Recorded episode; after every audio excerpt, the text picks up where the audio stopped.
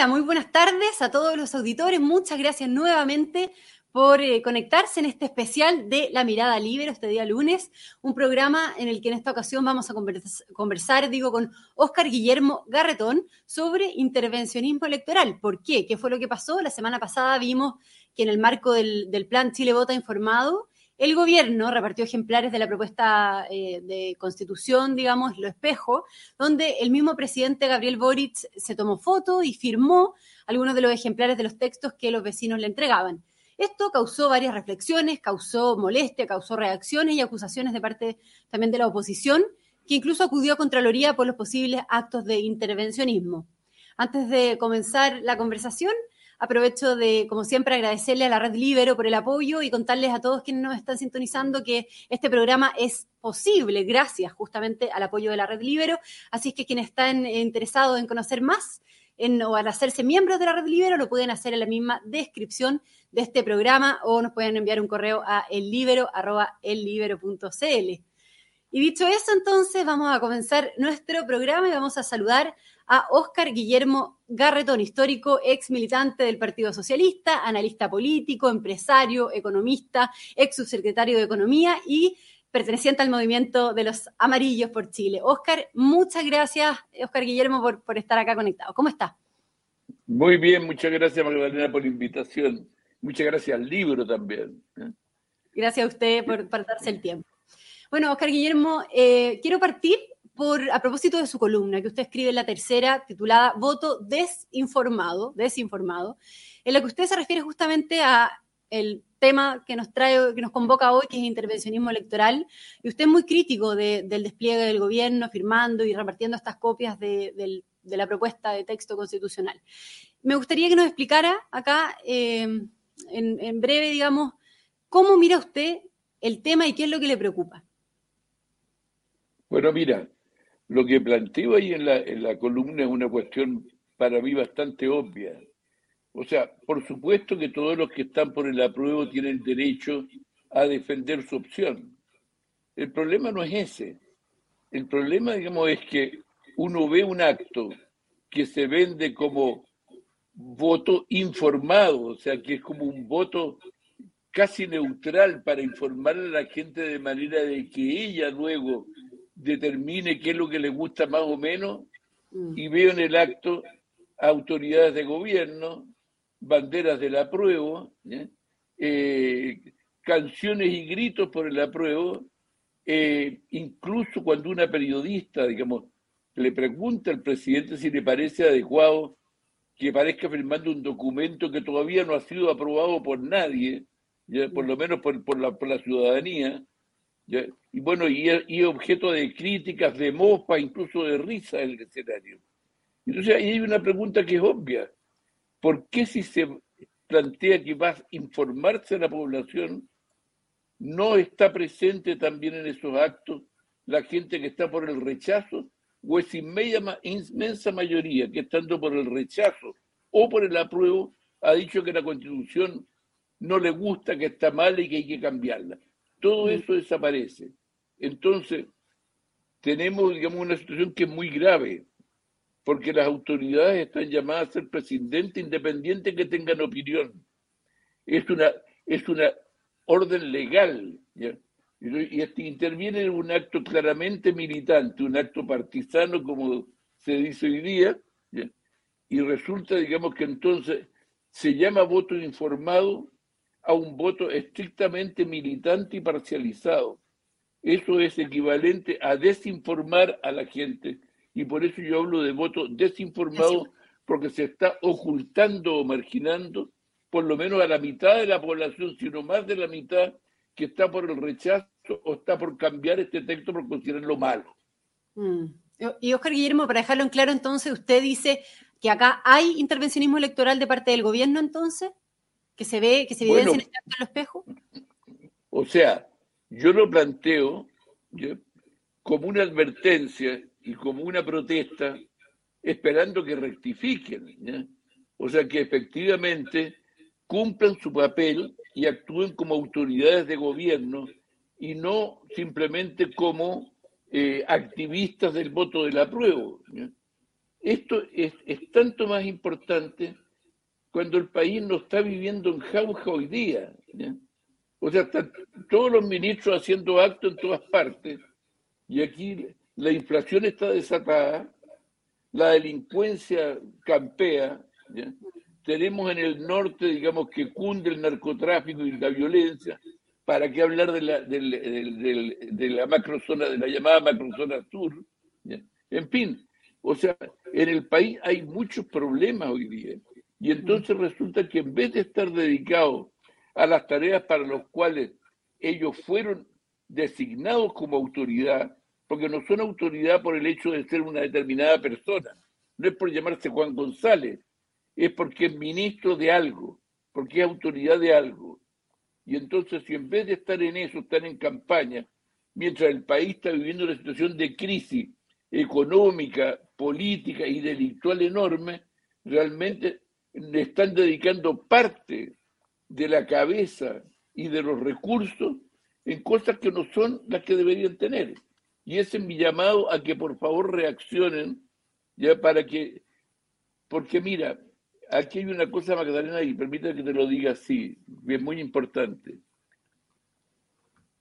Yo siempre digo que hay que mirar a la gente cuando no tienen el poder que buscan para saber cómo se van a portar cuando lo tengan.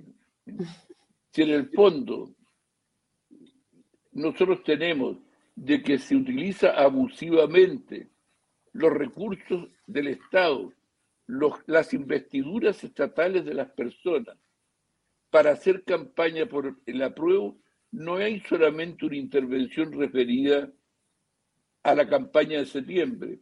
Hay una cosa que es mucho más grave, porque nos están advirtiendo, si lo hacen para el plebiscito, que no veo por qué mañana no van a actuar distinto en el caso que tengan todo el poder para hacer lo que quieran.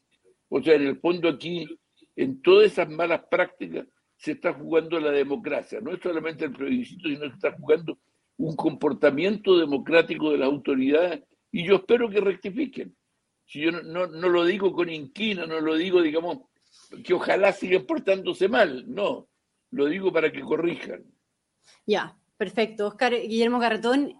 Y, sobre este mismo tema, precisamente eh, la CADEM que conocimos ayer eh, midió esta semana que estamos conversando, eh, la semana en que el gobierno en el fondo se despliega y, es muy activo y al parecer todo indica em, que, esto tiene un efecto, es decir, el despliegue del presidente al parecer está teniendo un efecto favorable al apruebo porque se estrecha ¿no? la academia la diferencia con el rechazo. Entonces, preguntarle a Oscar Guillermo eh, si le parece que está funcionando esta estrategia del gobierno o no, qué le parece esto que está sucediendo y qué pasa si finalmente el apruebo termina ganando debido a la intervención del gobierno, ¿no? Sí, mira, yo creo que no es bueno sacar cálculo alegre o cálculo depresivo por los resultados de cada semana. Nosotros vimos unas pocas semanas atrás, cuando vino la cuenta pública del presidente, que el presidente subía en el apruebo esa semana a la semana siguiente había bajado de nuevo. O sea, miremos las tendencias. Efectivamente, el gobierno se desplegó con todos sus recursos, con todas sus capacidades, y obviamente ha tenido un impacto probablemente en las encuestas. Pero la verdad es que hay muchas cosas que no son una campaña. O sea, hoy día yo estaba hablando por casualidad con una persona que viene de la quinta región y me decía, bueno, mi hija está viviendo el drama de la droga en la región. Yo voté a prueba, pero yo, yo jamás voy a votar de nuevo porque en el fondo aquí la delincuencia y la droga están aumentando. O sea, no ha habido control y a mí no me sirve que me diga una autoridad yo estoy contra la violencia. O sea, él no, él, él no es comentarista de la violencia. Papá tiene que, tiene que en el fondo ser responsable de que no haya delincuencia. Entonces yo digo, todo eso está hoy día operando en la gente y yo no sé cómo, cómo va a jugar hacia adelante.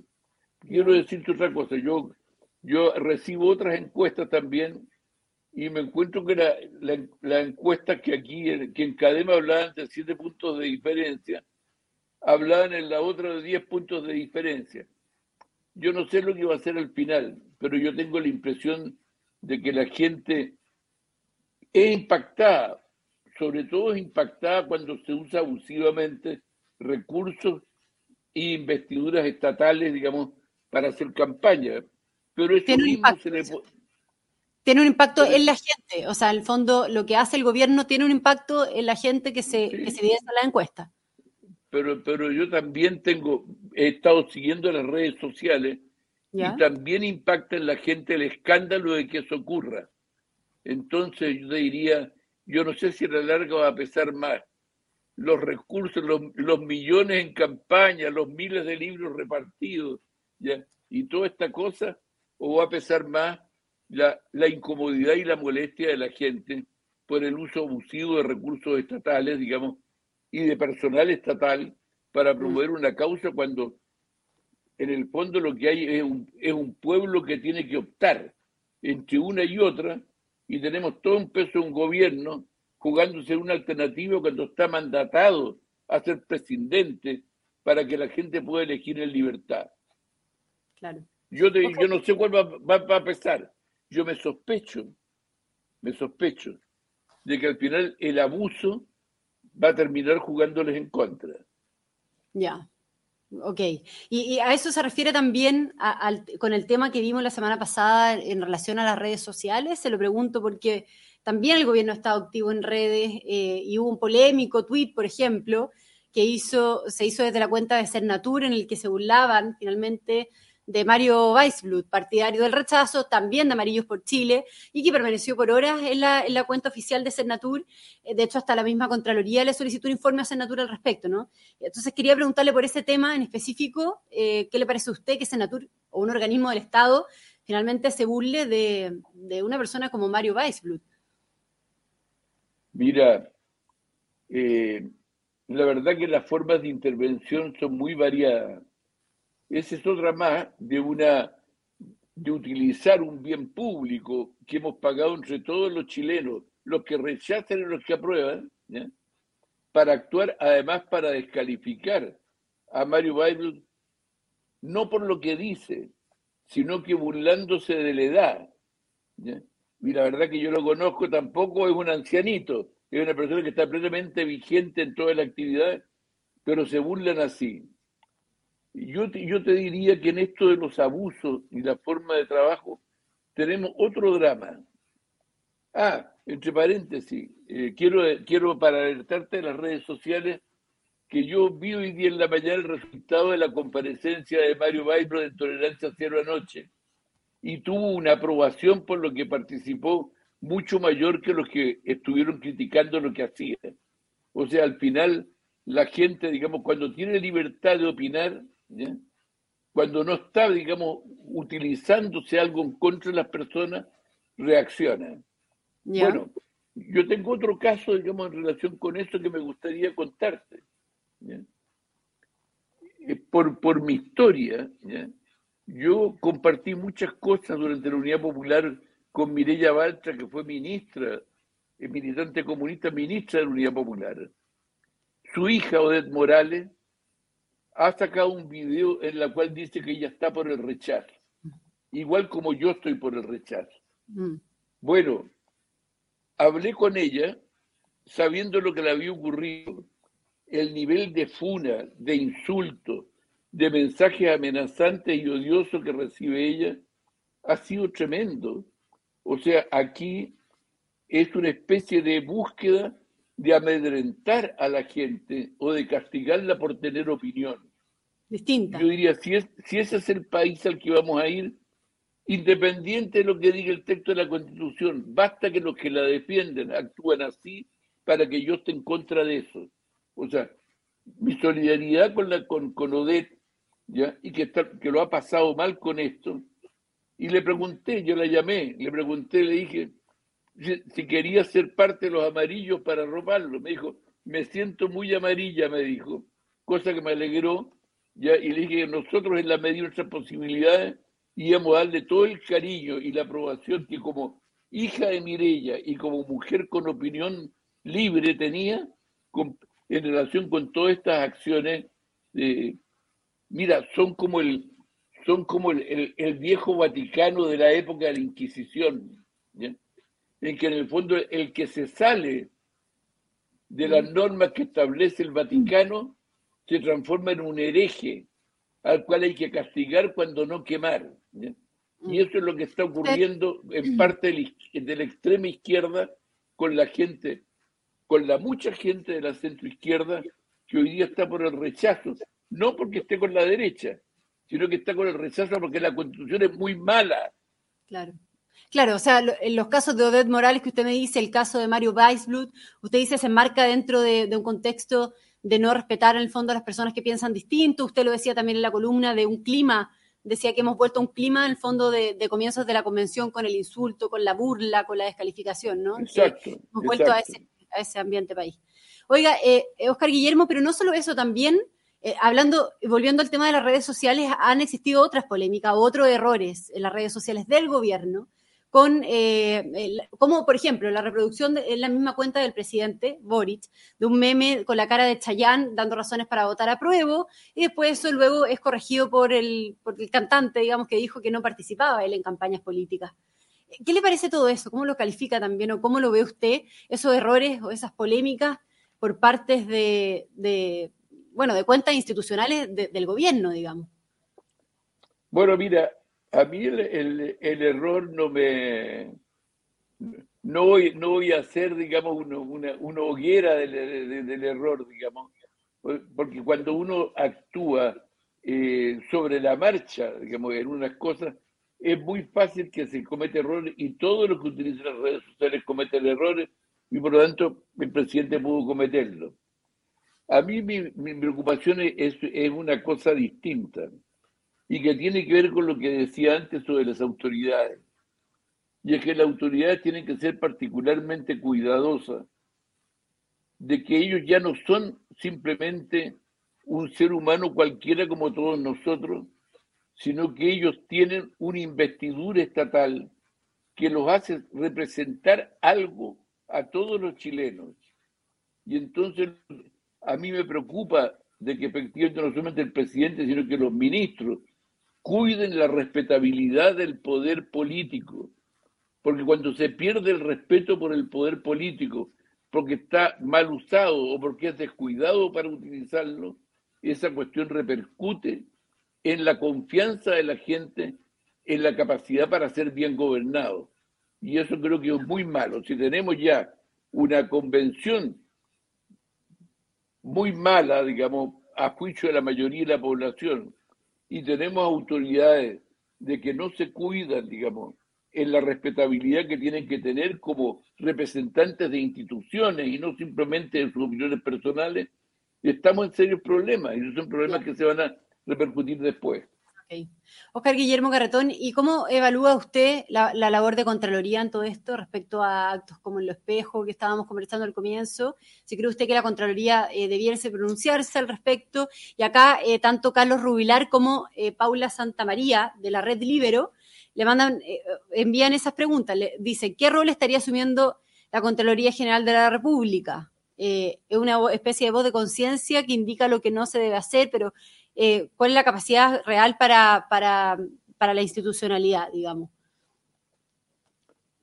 Bueno, yo al comienzo de la campaña, yo vi y salió en todo el país que el Contralor planteó la necesidad de que las autoridades tuvieran presidencia desde el punto de vista de su acción. Yo vi ahí una actitud muy decidida y muy categórica de la Contraloría. Yo lo que menos que puedo hacer es esperar de que haya una conducta consecuente de ellos después de esto, o sea, que, que en el fondo vele para que esto no se prolonga, no porque le hace mal o bien a, una alternativa de la prueba rechazo, le hace muy mal al país que las autoridades estén involucradas en una cosa que tiene dividido el país por mitades y nosotros necesitamos autoridades que gobiernen para todos los chilenos. Ya. Perfecto.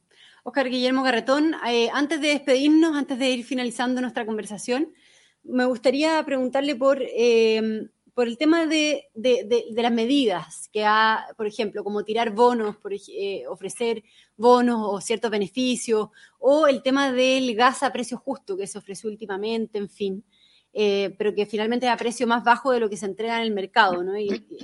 ¿Usted cree que ese tipo de acciones en el fondo también son una forma de intervencionismo? Mira, yo, yo sé que se puede especular con eso y yo prefiero no entrar a especularlo.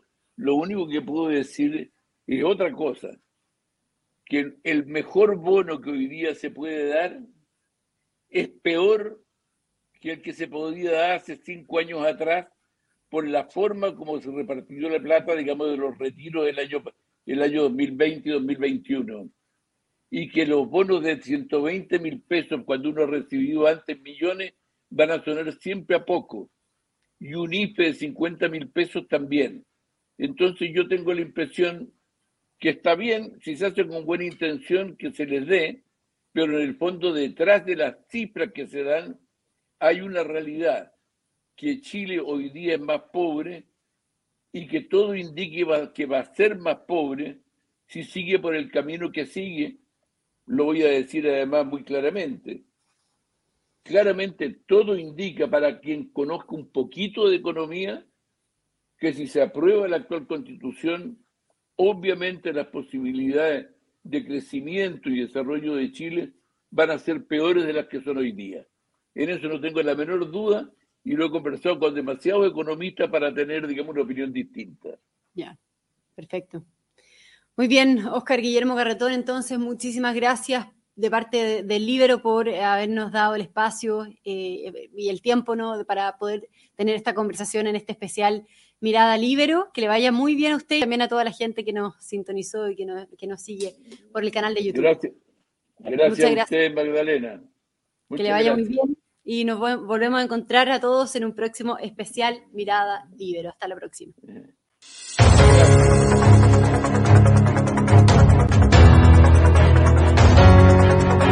Haz que estos contenidos lleguen más lejos haciéndote miembro de la red Libero.